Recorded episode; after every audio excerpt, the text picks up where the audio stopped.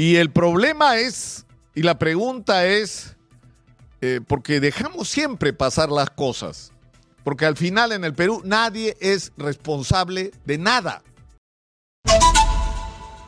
Soy Nicolás Lucar, esto es Hablemos Claro, y hoy ha emitido un informe el ENFEN, el Estudio Nacional del Fenómeno del Niño, eh, donde dice lo que, digamos, lo que nos está pasando, ¿no es cierto? Un poco menos que no tenían que decírnoslo.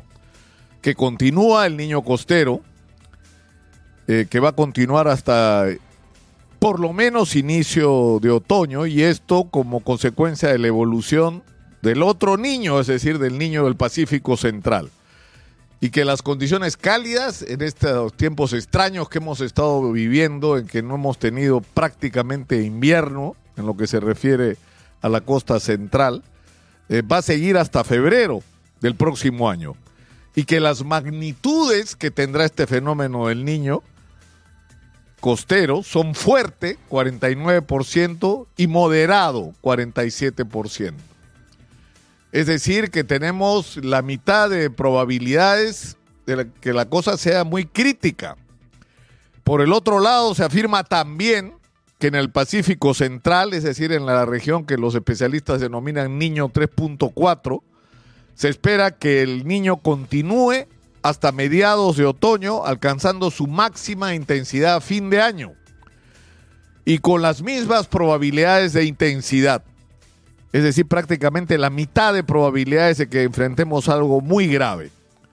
Entre noviembre y enero se espera que se mantengan no solamente las temperaturas altas, sino que las lluvias superen los valores normales en la costa norte, costa centro y sierra norte y que en este contexto es probable la ocurrencia de lluvias por encima de lo normal en la costa norte y central, así como en la Sierra Norte, pero a la vez advierten que las lluvias, es decir, el agua, va a faltar, así como nos va a sobrar en el centro y norte del Perú, nos va a, faltar en la, Sierra Sur.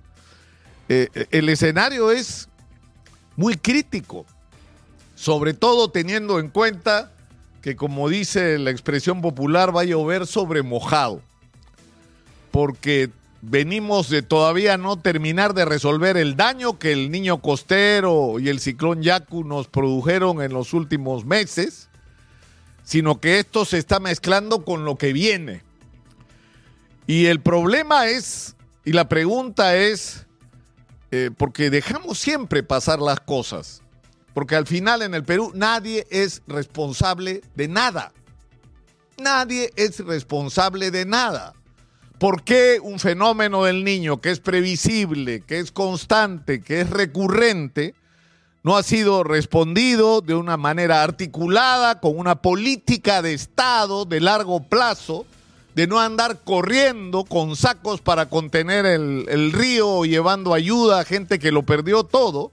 Sino haciendo obras de prevención y tener un concepto de que el desarrollo prácticamente de cualquier región en el Perú tiene que incluir la previsión y la prevención y la preparación para eventuales desastres por terremotos o por lluvias.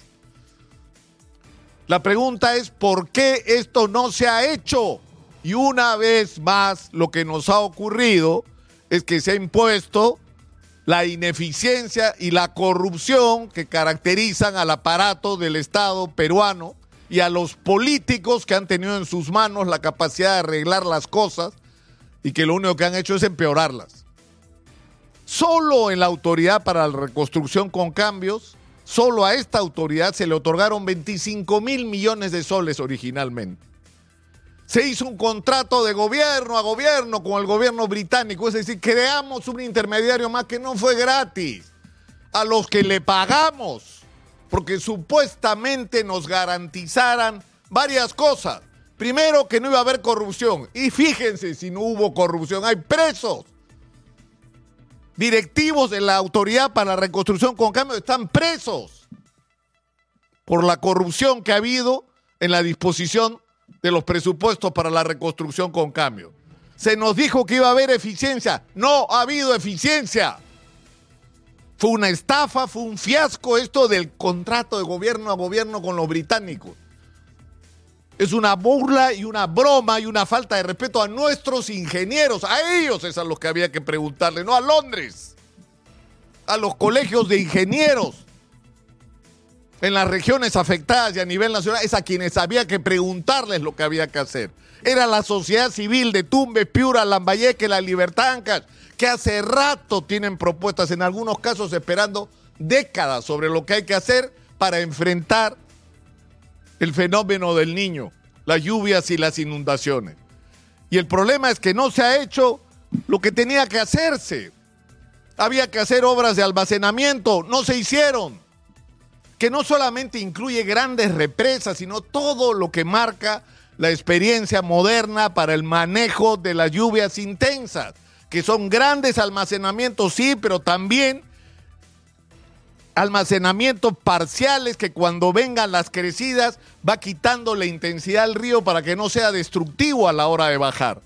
No se han hecho obras de encauzamiento que debían hacerse.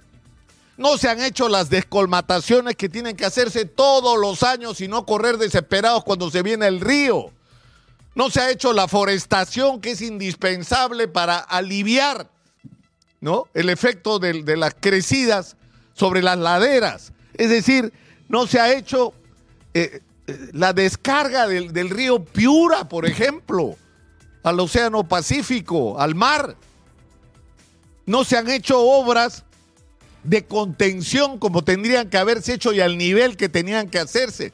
Y finalmente, no se ha hecho nada con respecto a las poblaciones que están viviendo en zonas donde hagas lo que hagas, el, riesgo es demasiado grande para la propiedad, pero sobre todo para la vida de las personas. Y yo pregunto, hemos gastado estas fortunas que a la hora que ha venido el fenómeno del niño se ha llevado todo porque pusieron la prioridad, porque es negocio, pues, porque es cortito en el plazo. Está, el billete está ahí. O sea, las obras de reconstrucción, ahí está la prioridad, porque ahí está el billete y ahí están las comisiones ilegales. Porque si te pones a hacer las obras que tendrías que haber empezado a hacer, son de largo plazo. Entonces la plata es más lenta, ¿no? O sea, no hay como meter la uña ahí tan fácilmente. Entonces, la pregunta una vez más es, ¿y quién es responsable de esto? Nadie. Nadie es responsable. Nadie. O sea, no le pedimos cuenta a nadie, a los señores que tomaron las decisiones de hacer las cosas como se hicieron y de exponernos a lo que podría venir. Es una catástrofe lo que podría venir. O sea, venimos de una economía gravemente dañada por todo lo que nos ha ocurrido, por la pandemia, por el fenómeno del niño, por la crisis política y por la ineficiencia y la corrupción que se han manejado nuestros recursos que nos han puesto en una condición, en una situación en la que va a venir nuevamente un fenómeno del niño más intenso del que ya estamos viviendo, con lluvias que van a inundarlo y arrasar todo nuevamente, y va a afectar a gente que está perdiendo sus tierras en el norte, porque no tienen cómo pagar sus créditos porque el agua se lo llevó todo, porque no pudieron cultivar lo que tenían que cultivar, porque la guerra de Ucrania subió el peso de la uria y no pudieron cultivar lo que tenían que cultivar.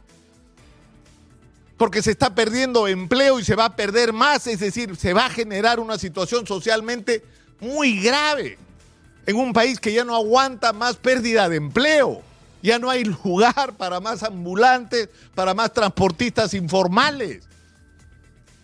Es decir, yo sinceramente creo que, y fíjense ustedes cómo se, está manejando esto, ¿eh? ¿quién está manejando el uso de los recursos para el fenómeno del niño? La Autoridad para la Reconstrucción con cambios que no deberían ni existir, el Ministerio de Defensa, la Autoridad Nacional del Agua, Provías, eh, los gobiernos regionales, es decir, hay como seis, el Ministerio de Vivienda, seis, siete, ya no sé cuántos organismos que están o sea, cruzándose y sobreponiéndose unos sobre otros para el gasto, de una urgencia que no se entiende en sus consecuencias. Pero una vez más yo pregunto, ¿y quién es el responsable?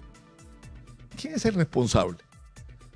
Y una vez más la respuesta es la misma de la que tenemos siempre. Igual que, ¿por qué no hay medicamentos en los hospitales? ¿Quién es responsable? Nadie. Nadie. O sea, se disparó la anemia y la desnutrición infantil. ¿Quién es responsable? Nadie. Eso se tiene que acabar. Eso se tiene que acabar.